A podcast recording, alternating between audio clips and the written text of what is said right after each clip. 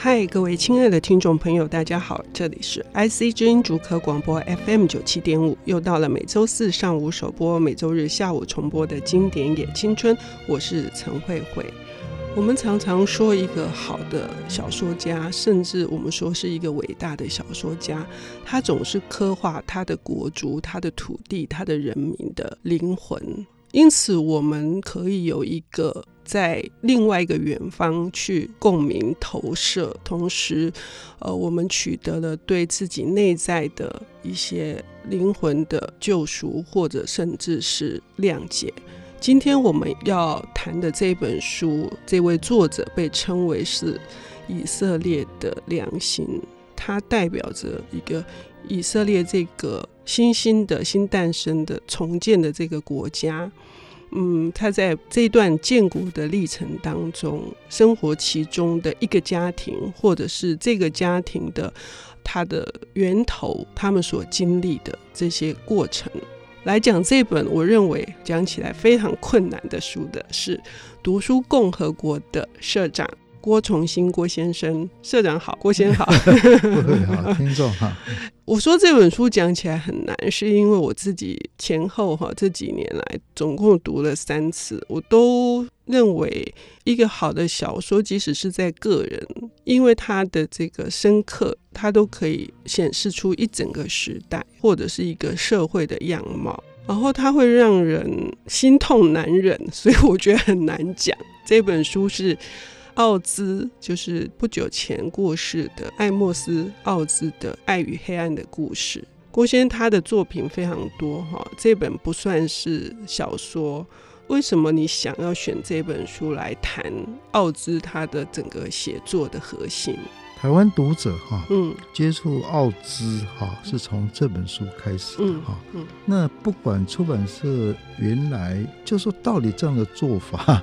够不够好是一件事哈。那出版社的编辑，因为基本上我们台湾对以色列那边的文学一直都是很陌生哈。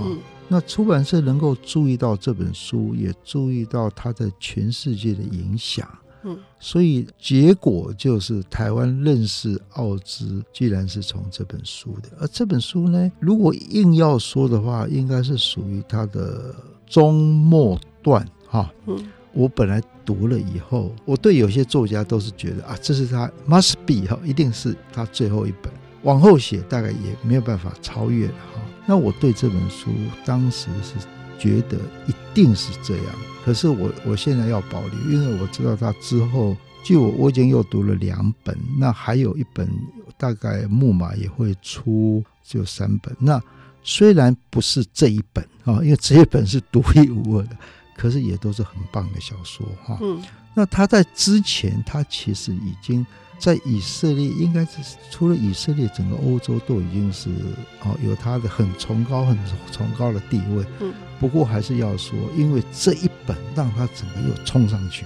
嗯，这一本可能到现在是他最丰富、最长、哈啊最复杂，可是却是全世界销路最好的。嗯，而且还改拍成电影，哎，对，还改编成电影。是娜塔莉波，对，虽然以色列的驻台办事，他们是非常骄傲，邀请我去看那那个影片嘛，哈。可是我还是觉得跟原著比起来，哈，是不同的一件事。原著等于是有千斤重，啊，这个电影大概百斤吧，不太一样，等级不同，等级不同。嗯，那所谓的千斤重，我们可以从哪些个层面来谈谈？这本书我跟慧慧一样也读了几次嘛，哈，嗯，他谈了一些东西，哈，嗯，而且他可以他在谈某一个东西的时候，他把我们整个都引过去了，啊，都引到那个世界。例如哈，我觉得这里面我现在要讲的这些，其实只是占这本书的大概五分之一不到哦，哈。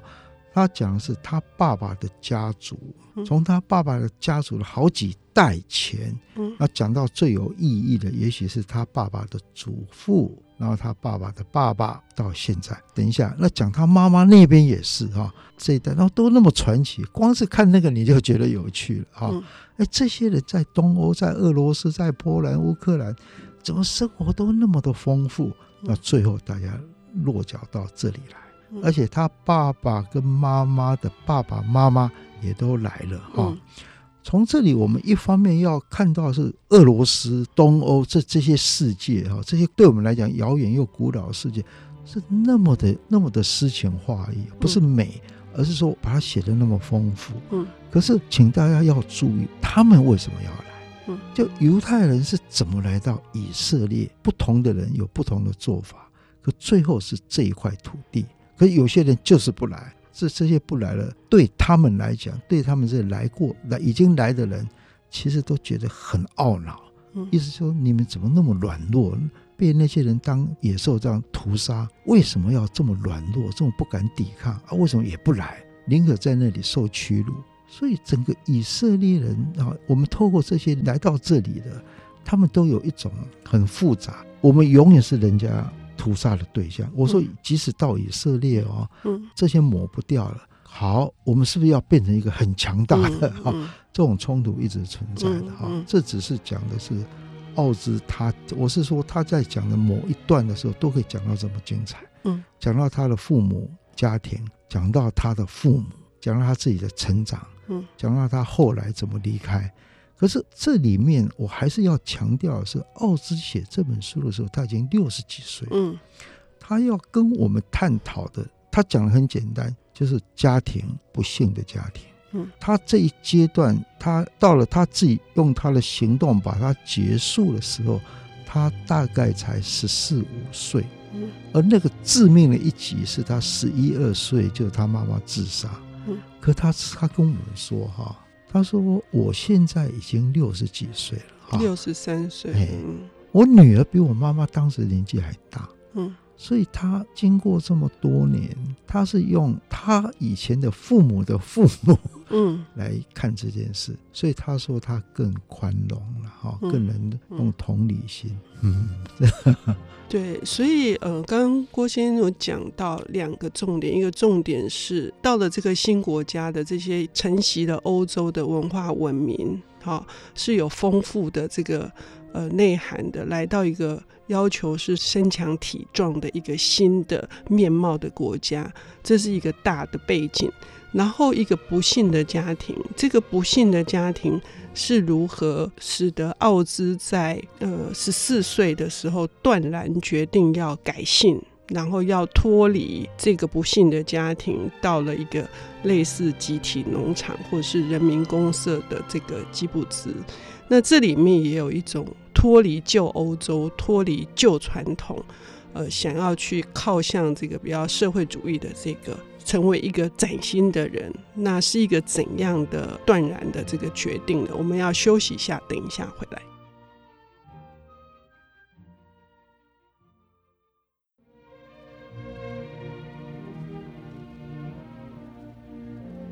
欢迎回到 IC 知音主客广播 FM 九七点五，现在进行的节目是《经典也青春》，我是陈慧慧。我们今天邀请到的领读人是读书共和国的郭崇新郭社长，他为我们带来的这本书是。我非常喜欢，我甚至愿意再读五次的爱默斯·奥兹的《爱与黑暗的故事》。上半段我们提到了，这是一个不幸的家庭的故事，但是它有着犹太人流亡的这个历史作为一个背景，想要大破大立，有一个新的局面。那奥兹本人在十四岁的时候也是这样子的。他改姓呢，改姓成奥兹。他本来是有一个有压力的姓的，是克劳斯斯纳。克劳斯纳带给他很大的负担。呃，这个家族希望他继承的东西，使得他想要逃避嘛。他觉得他应该断然决裂了。嗯，这个姓不是真的关键，是整个的耶路撒冷。嗯，因为当以色列建国的时候，哈，就他们其实，在政治上也斗争的很厉害。哈，政治上又分，其实可能到今天都是所谓的右派、左派。嗯，而且他们的右派、左派不像说像。英国的工党啊，保守党那么的，大家都怎么讲？一种很愉快的选择，自由的选择。他们不是，他们那种斗争是蛮强的哈。就是说，以色列到底是一个什么样的国家？因为他们在欧洲也被残杀嘛，而而且他们在欧洲很多人是加入共产党的。嗯，所以共产党、共产主义这个理想。在以色列从来没有被当作邪说，嗯，反而是很多人觉得你如果要走所谓的小康资本主义，那是堕落的，嗯。嗯，所以他们这种分歧哈是一直都在，嗯嗯，嗯。那奥兹他的欧洲负担应该来自两个啊，一个就是包括他爸爸自己，还有他的叔公，等于是他祖父的哥哥，嗯。他们这一派系的遵从的就是以色列的传统，嗯，是某种程度在经济上也应该是自由经济的，而是最反对所谓的劳工啊，嗯。那尤其他这个叔公哦，是不得了了，几乎是以色列总统的候选人啊，然后又是一个名满天下的学者，那名满天下是真正的名满天下哈，然后他常开玩笑说，小时候他们在他们家那一带走哈。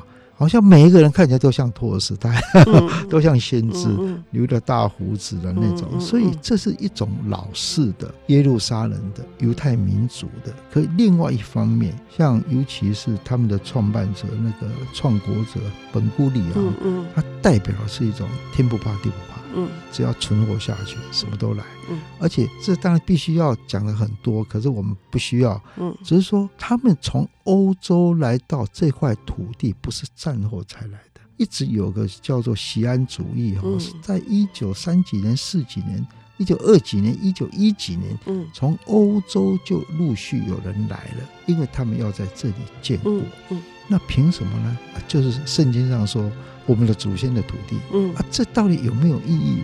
也就是说，你除非你是一个热情分子，你是一个空想家，不然没有意义。两千年前的祖先住这里，关你什么事？嗯，OK，这就是整个奥兹他在成长的时候，面整个以色列是有这样的滚动跟翻动的哈。这是面临的是一个大的脉了，大的以色列的历史在他们家，在他内心的一个冲突。嗯，另外一个冲突就是他的爸爸跟他妈妈。嗯，有一次他妈妈大概在死以前一个多礼拜，嗯，有一天忽然回光返照，嗯，打扮得很漂亮，带他出去，去哪里？去找爸爸。嗯，那三个人要去吃一顿饭，嗯，事先都没有讲。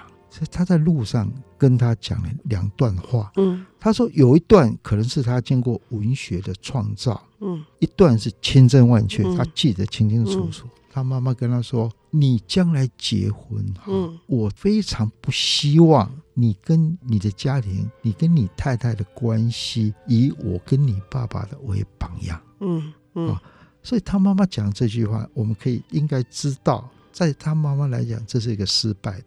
会让他妈妈走上自杀，这是一个失败的哈。那他在常常讲到他爸爸的时候，他非常爱他爸爸，也非常爱他妈妈。可是他讲他爸爸的时候，也难脱那种所谓的带点嘲讽，嗯，说他爸爸爱卖弄，所谓爱卖弄，因为他爸学问也真的很好，嗯，所以爱卖弄。他爸爸最恨的是什么？就如果三四个人大家在一起没话讲，嗯，他爸爸认为这就是他的错，所以他爸爸就拼命讲话。讲笑话，人家也觉得很无聊，又引经据典。嗯然后有时候有人说啊，他爸爸那种蹩脚学位哈，什么希伯来大学，人家可以在他那里当教授，都是哈，例如德国的什么什么说你这个什么，他 会会这样讲他爸爸哈。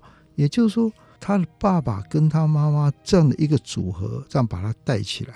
他要探究的是为什么会失败？嗯，为什么会失败？嗯嗯、那他有说说就是不幸的家庭啊。他还说，你如果还要我讲更多，请你自己来读这本书。我也是，我也是想这样跟读者讲。嗯嗯，不是说奥兹什么都没跟我们说，他已经跟我们讲太多太多了哈。嗯，可是这个问题。应该有，你要永远要记得，他那时候才十一二岁，嗯，而且他妈妈刚死的时候，他说他第一个反应是恨，嗯，他觉得他妈实在太差劲，怎么可以把我丢下来呢？怎么这么残忍呢？啊，对我这样做，对爸爸这样做，怎么可以让他完全不能谅解，嗯，这个阶段过了以后，就是开始觉得自责，嗯。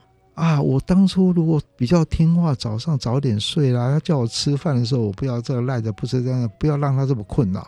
也就是他从一开始都觉得他妈妈的自杀都是因为他，嗯，而、啊、我相信这需要时间呐，哈，嗯，也需要时间，可能要他用到了几岁几岁慢慢。可是有一点哈，奥兹从他妈妈死。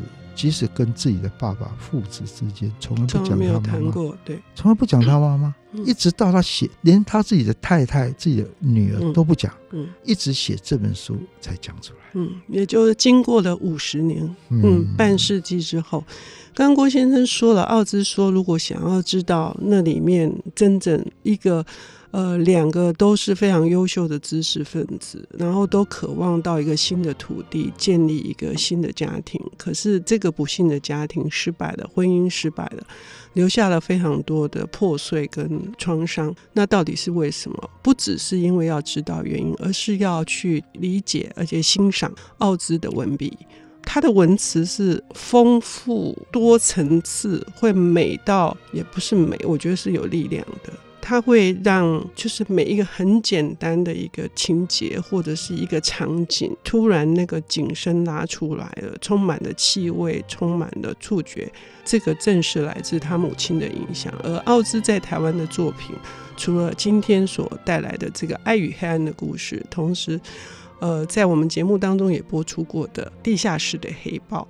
以及我的米海尔，还有乡村生活图景，我们非常期待各位听众朋友，如果喜欢奥兹，都可以从《爱与黑暗的故事》开始重读其他的作品。要非常感谢郭社长今天为我们的领读，谢谢，谢谢，谢谢慧慧。